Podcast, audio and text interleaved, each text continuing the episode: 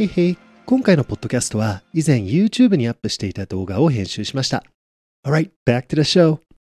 Hey you guys, こんにちは、クリスです。今日のね、ポッドキャスト、聞き流し系を聞いてくれて本当にありがとうございます。でね、えっ、と、今日皆さんにお話しさせていただきたいことはですね、やっぱりその幸せになるための一つの条件っていうこと、ね、この大切な大切なポイントについて皆さんとお話しできればなって思っております。でどういうことなのかっていうと、ちょっとね、今朝僕、あの、僕があのファンになっているライフコーチの先生がいらっしゃるんですよ。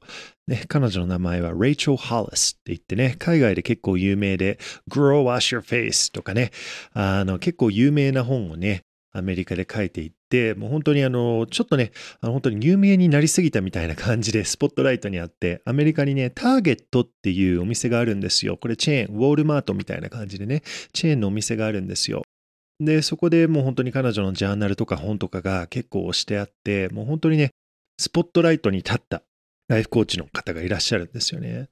で僕、ちょうど今朝、彼女の、あの、ポッドキャストを聞いてて、で、ひょっとしたら僕、彼女 ADHD かなと思って検索したんですよ。僕 ADHD なんですよね。で、やっぱりその、どうやって ADHD の人がこんな大きいなんかプロジェクトをいっぱい回せるようになれるんだろうって思って検索してたんですよね。で、そしたら、なんと、ウェブサイト、なんかあるウェブサイトがあって、ブログみたいなのがあって、そしたら、レイチャル・ハリスのことをのアドバイスを聞いたら死にそうになったみたいな、うわみたいな、怖みたいな記事が上がってきたんですよ。なんだろうこれって思って。で、直感的に僕は、あ、これはネガティブなあの記事だなって感じたんですよね。でもちょっと気になってたので、あの、ブルーと散歩してた時、ワンちゃん、あの、と散歩してた時にですね、ちょっとそれをあの、記事を読んだんですよね。で、そしたら、もうこの記事は、この記事もなんか別のライフコーチが書いているような感じなんですけれども、最初彼女の彼女に本当に憧れていろいろ本を買って勉強していたんだけど、ちょっと彼女のね、このレイチェルさんが言ってることに違和感を感じてきたのっていう女性のね、ライフコーチみたいな人が書いていたわけなんですよ。で、どういうことかっていうと、レイチェルさんはなんか有名になってお金があるから高級ハンドバッグを買ったの。で、それは女性としてはね、すごく良くないと思う。もう一つ書いてあったのは、レイチェルさんはハワイになんかあの別荘みたいなの持ってるって。ね、で特にそれは女性にしては良くないと思うみたいな感じで結構彼女のなんか彼女のお金の使い方とかをなんかバッシングしていて彼女は本当のライフコーチではないみたいなことを書いてあったんですよね。で僕はねこれあのちょっとこういうのをいや読んでなんかあのまあ今日のねテーマがねあの幸せになるための条件っていうことをね考えることができたんですよね。でどういうことかっていうとね現実的に考えていくとさ幸せになるためには必ず一つの条件っていうのがあると思うんですよ。ね。でそれは幸せイコール私は大丈夫。幸せイコールうまくいっている。幸せイコール私は悪くない。私は悪い人じゃない。幸せイコール私はありのままの自分として自分の価値を知っている。本当の自分の価値を知っている。ありのままの自分は素晴らしいっていうのが幸せイコールだと思うんですよね。ね、だから例えば私は幸せなんだけど私はダメな人なんですっていうのはの幸せイコール私はダメな人っていうのはおかしいわけよ。ね、幸せっていうのは私は大丈夫って。私には問題がない。もちろんね、これは成長しないっていうことは別です。それを置いときましょう。ね、私は完璧だからもう何も買わなく変えなくていいの。私俺はもう完璧なんだ。ね。そう、そうやるともう魂の成長が止まっちゃいますよね。だからそれがポイントじゃないんだけど、ね。私はもちろん成長していく。もちろんミスをするけど、ミスをしているところは直していく。ね、僕がミスったりとか人を傷つけたりとか自分で自分のダメにしてるところはもちろん直していくけど本当の自分としては私には問題がないんだってそのその生き方そのレベルそのオクターブで生きていくっていうのが幸せだと思うんですよね。逆に低いオクターブは、ね、私はダメなんだ、悪いことが起こるんだ、もっと大変なことになるんだって。ね、そうなっちゃうわけなんですよ。そうだと思いませんか？ね、幸せになりたいんだったら私は大丈夫っていうのが条件ですよね。それが本当に幸せの一つの条件だと思うんですよ。で、ここで大切になってくるのは、人のせいにしないっていうことだと思うんですよね。まだまだまだ社会には人のせいにしている人たちがまだまだいっぱいいらっしゃると思うんですよね。まだいるわけよ。で、もう一つ大切なのは、パーフェクトな人はいないよっていうことなんですよね。ね、これちょっとなんか EQ と IQ みたいな感じで説明すると、ね、アウターとインナーみたいな感じなんですよね。だから人間っていうのは魂としてもう完璧だと僕は本当に思うんですよ。本当に。ね、でも、アウターとしてまだ成長するところはあるからミスをする。ね、例えば人を傷つけたりとか、ね、なんか自分でなんかミスったりとか、ね、自分で自分をダメだと思ったりとか、ね、その、なんていうのかな、人を痛めたりとか、ひどいことを言ったりとか、でも、その人の魂の存在としてはもう奇跡の愛の存在なんですよね。で残りはその人が学ぶだけなんですよ。で、学ぶっていうのは、その人のペースで学ぶ。例えば、僕の学びのスピードと、ね、誰か別のあなたの学びのスピードって違うわけなんですよ。ね、だから僕が学んでいる課題っていうのは、あなたが学んでいる課題とは違うかもしれないんですよね。おそらく違うと思うんですよ。で、みんなこの成長するっていうのを、なんかいろいろその人生を通して学んでいると思うんですよね。そうだと思いませんか？なんか辛いことがあって、その辛いこととどう向き合うのか？ね、その辛いチャレンジがあって、このチャレンジがあるから人生がダメなのか？って思うか、チャレンジがあって、そのチャレンジを通して自分を成長していく、自分を磨いていく。ね、その仕事に一生懸命っていうね、が勉強一生懸命みたいな、そのような形で、問題に一生懸命、本音で向き合っていく。ね、問題があるから本当の自分が分かっていく。本音が分かっていく。問題があるから本当の自分として、ね、その問題と向き合っていくっていうのが、この道だと、人生の幸せの道だと僕は本当に思うんですよね。で、ポイントは、自分もパーフェクトじゃないわけなんですよ。ね、I'm not perfect. And probably you're not perfect either.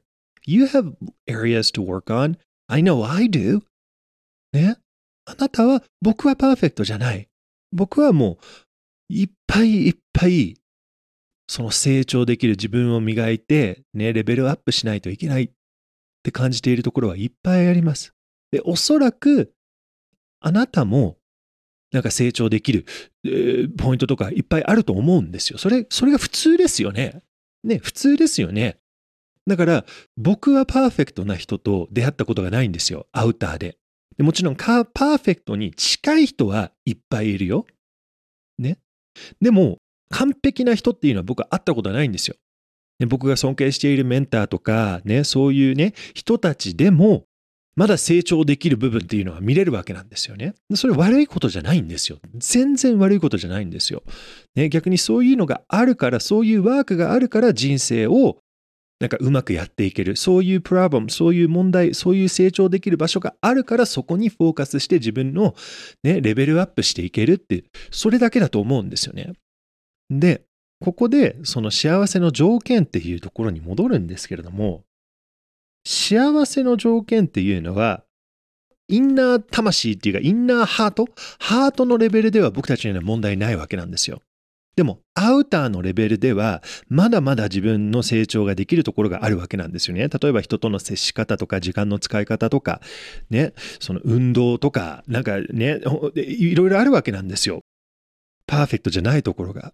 ね、で、ここで本当に自分の成長をスピードアップしてくれるのは人のせいにする。ね、あの人はパーフェクトじゃない、あの人は悪いんだっていう考え方を外していくことだと思うんですよね。考え方を外す。もう、簡単に説明すると、僕はあのフライトプログラムっていうクリスの塾をやっていて、そのアノロジー、そのイメージとしてフライトっていうのはすごい分かりやすいと思うんですよね。どういうことかっていうと、その低いところからスタートするんだけど、自分の翼を広げていって、フライト飛んでいくわけなんですよね。上のところに行くわけなんですよ。で、最初は自分の努力とかで翼をね、パタパタパタパタでやって、ね、もっと高いね、ところに、風が流れてるところにね、飛んでいくわけなんですよ。高い場所に。でも、ある程度行くと、自分の努力だけだったら高いところに行けないわけなんですよ。空の上って。ね、どうやって行くのっていうと、鳥とかイーグルとかホークとかを見ると、翼を広げて、風をキャッチしているわけなんですよね。で、その風とうまく向き合うことによって距離を取りながら、するとその風のエネルギーを使って、タカとかイーグル、鳥は自分のレベルを上げていくわけなんですよね。高さを調整できるわけなんですよ。上がっていくっていうのができることなんですよね。で、僕はイメージとして、この自分をリフトしてくれるのが風。風っていうのは僕は問題だと思います。問題も風の中に入っている時もあると思います。よく。だから風、問題が現れて、その問題、その風とどう向き合うのか。ね、それが自分の翼を調整するみたいな感じで。で、そのちゃんと本音として向き合うこと、自然のありのままの自分で本当にこれが本当に正しいやり方だって思う形で向き合うとそのレベル次のレベルに行けると思うんですよね。でこの時に大切になるのが重りなんですよね。ね。で重りっていうのは考え方。よくあるのはねこれ本当に全て全てかもしれないぐらいよくあるのはネガティブな考え方を持っていると、どうしても自分のレベルアップができないわけなんですよ。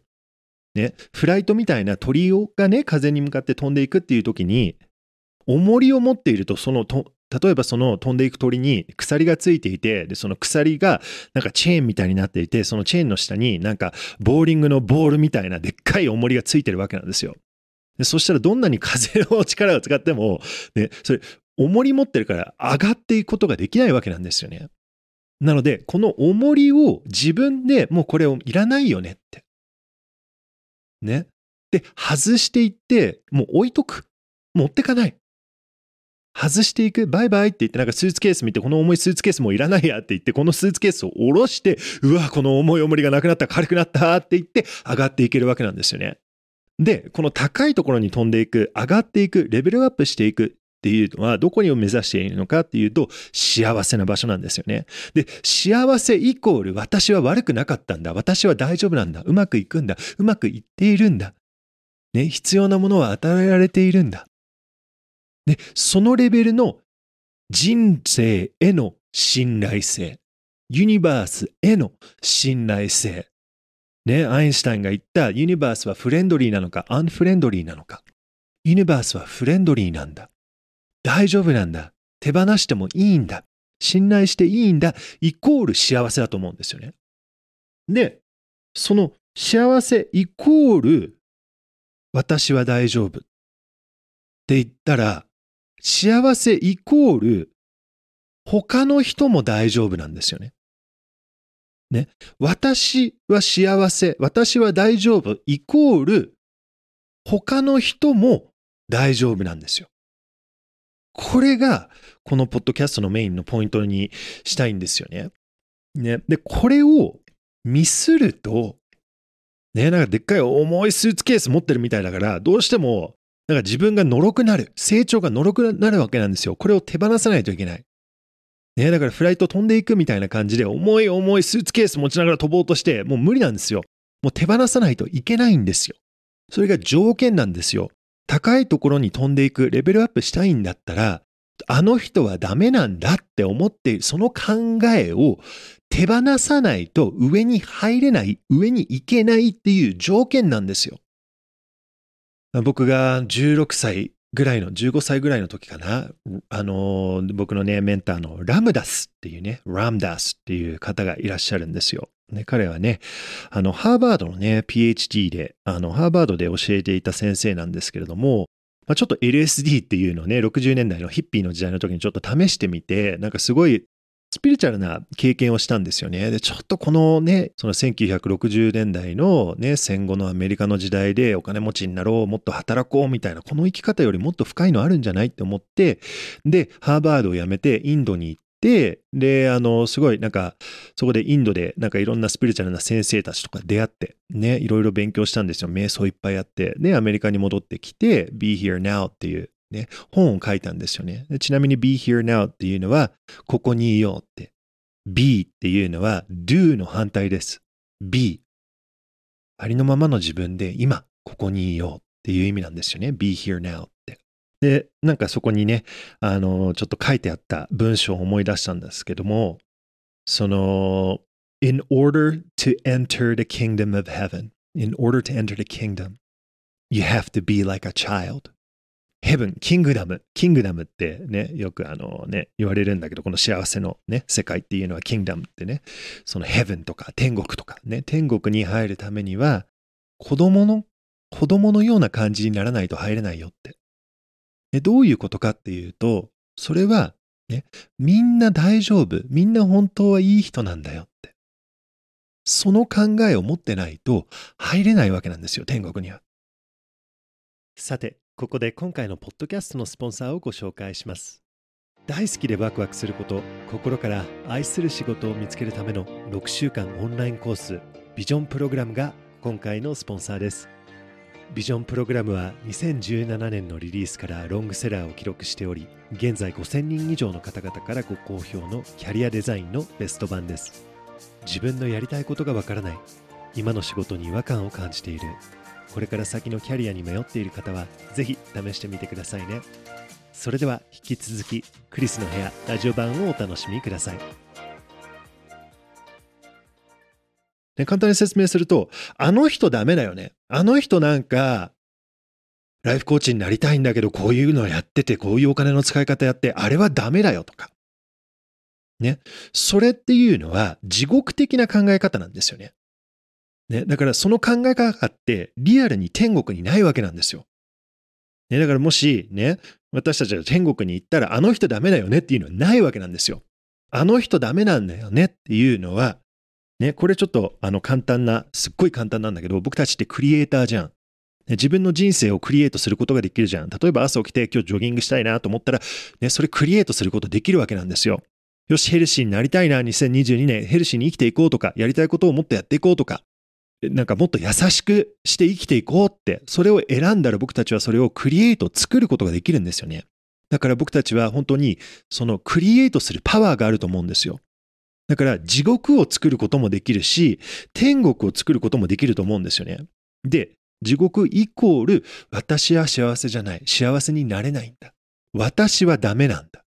私は問題があるんだ。私はダメな人間なんだ。私は許されないんだ。私はいつも努力を続けないといけない。でも僕は努力が苦手で私は努力ができないんだ。で逆に努力をやってなんかやらないといけないことが終わらせても、まだやらないといけないことが残っているんだ。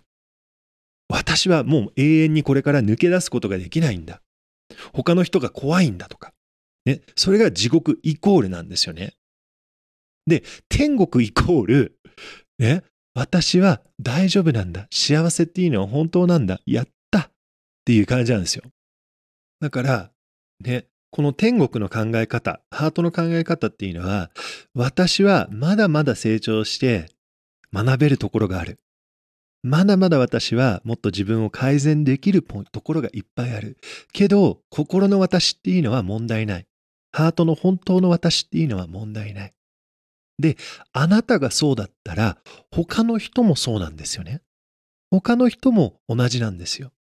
で、ここで、他の人はダメなんだっていうのを、クリエイトするわけなんですよね。作っちゃうわけなんですよ、これを。あの人ダメなんだっていうと、あの人はまだまだダメだよって。それを作っちゃうと、あなたもまだまだダメなんだっていうのがイコールになっちゃうんですよね。わかるかな？これすっごい大切なんだよね。だから、あいつダメだよねって言ったら、私もダメだよねっていうのが同じことが起こるわけなんですよ。鏡の法則みたいな感じで。ね？でも、私は大丈夫って。そしたらあの人も大丈夫。私も大丈夫ってなるわけなんですよ。鏡の法則で。だからこの地獄をこの地球の中で作っていくのかっていうのも選べられるし、天国っていうか幸せ、ね、その信頼できるっていうのを作っていくこともできるわけなんですよ。で、この天国を作っていくっていう中の条件は幸せ。で、幸せの条件は、私は大丈夫っていうこと。で、もしあなたが本当の幸せを手に入れたいんだったら、その幸せの条件をが他の人にも当たっているような、その世界を作らないといけないわけなんですよね。ね、だからフライトみたいな感じで鳥のイメージで上に飛んでいくときに重いスーツケースを持っててその中に恐怖があってあの人はダメなんだ悪いことが起こるんだっていうのを思っていると上に上がっていくことができないわけなんですよ。ね、だからそれをどうしてもその荷物を置いとかないといけない低い場所に。ね、バイバイって言って。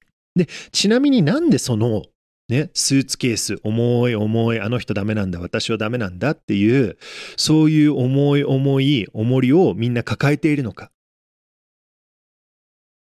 なんでみんなそれを持って生きているの？なんでテレビつけると、ね、例えば LINE のニュースとか Yahoo ニュース行くと、なんで毎日何万人の人、ひょっとしたら何十万人の人たちが LINE とか Yahoo ニュースのエンタメとかを見て、で、この芸能人はダメなんだっていうバッシングするようなニュースを毎日毎朝見るの。なんでそういうね、エンタメ系のあのあいつはダメなんだ、このこの芸能人は悪いんだ、こんな大変な悪いことをやったんだ、不倫したんだ、ダメなんだみたいなのを、それを毎日プロとしてそれを書いて生きている人たちがいるの。なんで、学校に行くと、ね、子供の時、学校に行った時、なんで先生は、おい、お前ちょっともっと点数取らないと、点数上げないとダメなんだよ。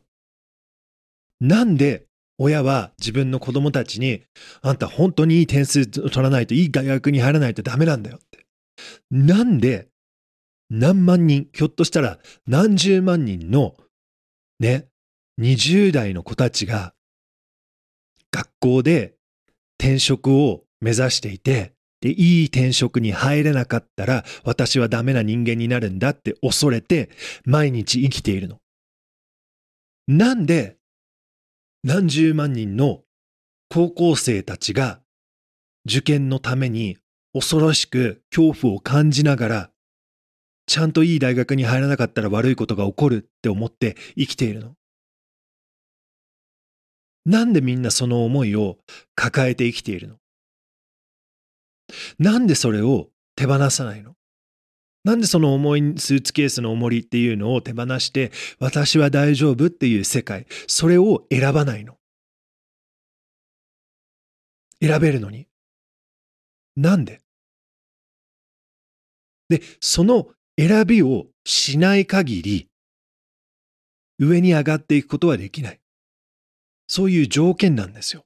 と私は本当に思います。そう思いませんか？天国に行って、ね、幸せな世界に行って、やっぱ俺ダメなんだよね。もっとちゃんと勉強しないと。ね、いい、いい、いい小学校に入らないと、ね、いい中学校に入らないと、いい高校に入らないと、いい大学に入らないと、いい転職できないと、ね、この会社の中で成功しないと、ちゃんと結婚しないと、いい子供をね、ね、産んで、いい子供、いい、いい子供にさせないと。なんでポーズして、B をしないの。なんでいつも do, do, do で、なんで B をしないの？なんで信頼しないの？もし人生を信頼しないんだったら、どうやって人生を信頼できるようになるの？どうやって人生を信頼できるようになるの？信頼しなかったら。でいつもこの恐怖、なんか悪いことが起こる、もっと努力しないといけない、ちゃんとやらないといけない。人の前で、〇〇さんがこう思ってるから私はこうしないといけない。ね、会社でこういうふうに思えられない、思いみんなからこういうふうに思ってもらいたくないからって。なんでそうやって恐怖の中で生きてるの？そろそろやめようよ、2022年。どうやってやめるの？幸せになるためのたった一つの条件。私は大丈夫。あなたは大丈夫。本当は大丈夫。そして周りの人、相手、他の人たちも大丈夫。いいところを見ていく。みんなチャレンジしている。みんな学んでいる。みんな学びのスピードっていうのがあって、ね、中には人生の学校、ね、PhD 博士レベルの人たちもいるし、ね、人生の学校のまだ中学生の人たちもいる。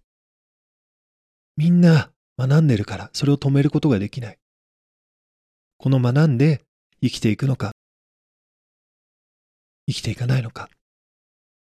それはその人の自分で気づいていくこと。じゃあ私たちはどうや、どうすればいいの？どうやって社会、この世界を応援することができるの？この今変化をか、ね、変化がある世界の中で見守ってあげることだと思うよ、僕は。心の中で大丈夫だよっていう、そのフリクエンシー、その周波数、そのバイブレーション、その真実に自分をチューニングして、別にそれを人に言わなくてもいい。こうしなさい、ああしなさい、あなたこれないとダメだよって。その人も大丈夫になるんだって。あなたが大丈夫のように。それが今日のメッセージだと思います。ね、これなんか無敵的な考え方だよね。こういう考えをハートのね、中に置いておくと、周りの人がなんか怒ってたり、周りの人から厳しいことが言われても、大丈夫っていう形で、そのバイブレーション、その姿勢をキープすることができる。その真実と。でも、あなた自身で何が本当なのかっていうのを試さないといけないんだよね。恐怖の世界を、この私ダメなんだ、この地獄の世界を作っていくっていうのが、それを信じたいんだったら、それはあなたの自由です。ね、この天国、幸せな世界っていうのを行きたいんだったら、条件として、私は大丈夫っていうのが条件にならないと天国っていうのはない。ね、もしこれが本当だったら天国っていうのはありません。だから、どっちを選んでいくんだろう。人のせいにしない。人のせいにしない。人を許してあげる。自分でできるところ頑張る。自分で何が必要なのかっていうのを知ること。パーフェクトな人はいないから。人の悪口はしなくていい。人様の。自分もパーフェクトじゃないから。楽な道じゃないよな。Alright, thank you so much for checking out this podcast. このポッドキャストを聞いてくれてありがとうございました。フライトプログラム、このね、飛んでいくっていうワークをみんなと一緒にやっているクリスの塾っていうのがあるんだけど、毎月そこでレッスンをあの皆さんとシェアさせていただいているんですよ。あの、ちなみにね、あの、12月のレッスンはね、ネガティブな人とうまく付き合うコツっていうのをやりました。本当にね、これ、あの、やってですね、素晴らしいフィードバックもいただいて、中には本当に僕も個人もね、私も含めて人生が大きく変わりましたので、もし興味がありましたら、フライトプログラムからね、あの、クリス・モンセンの YouTube のどっかからね、クリス・モンセン .com とかに行くとね、フライトプログラムのあのあの入る方法があります。で、そこで無料でね、30日間トライアルすることができます。もし興味がある方はね、あのぜひあの参加していただければ嬉しいです。そこにはね、瞑想の14日の瞑想のトレーニングコースとか、2時間ぐらいのマインドトレーニングのコースがあったりとか、で、あの、毎月のレッスンがね、見えますので、30日間無料で体験していただいて、本当に名前とか、ね、E メールを登録して、クレジットカードにはチャージが最初の30日間は、あのね、引き、引き落としが、チャージがないんですよね。で、その30日が経ったら、あのね、最初にチャージがされるんですけども、その間はね、いつもあの無料体験みたいな感じで、本当に簡単に自分でボタン一つでやめることもできますので、もし自分と今ちょっとタイミングが合わないなって言ったらやめることもできるんですよね。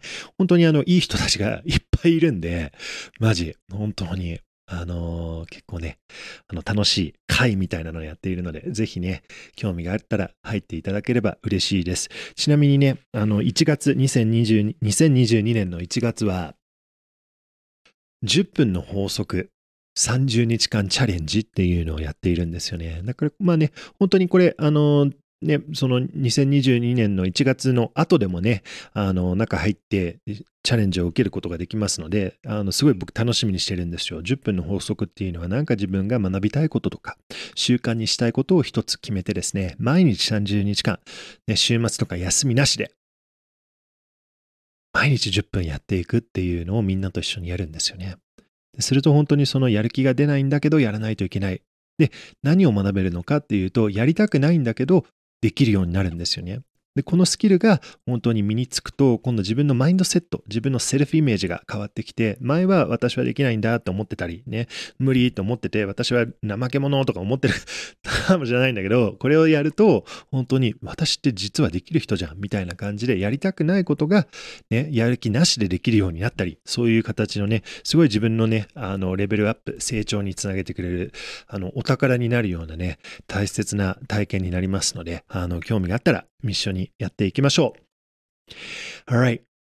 So, I hope you had a wonderful 2021. 本当にいい2021年だったら嬉しいなって思っております。で、本当に2020年、2年が最高になるように。僕はいつも思うのはね、最高にしていこうよ。それを選んでいこうよ。それを作っていこうよ。クリエイトしていこうよ。All right, guys, I love you guys so much, and I'll see you next time. Jenny.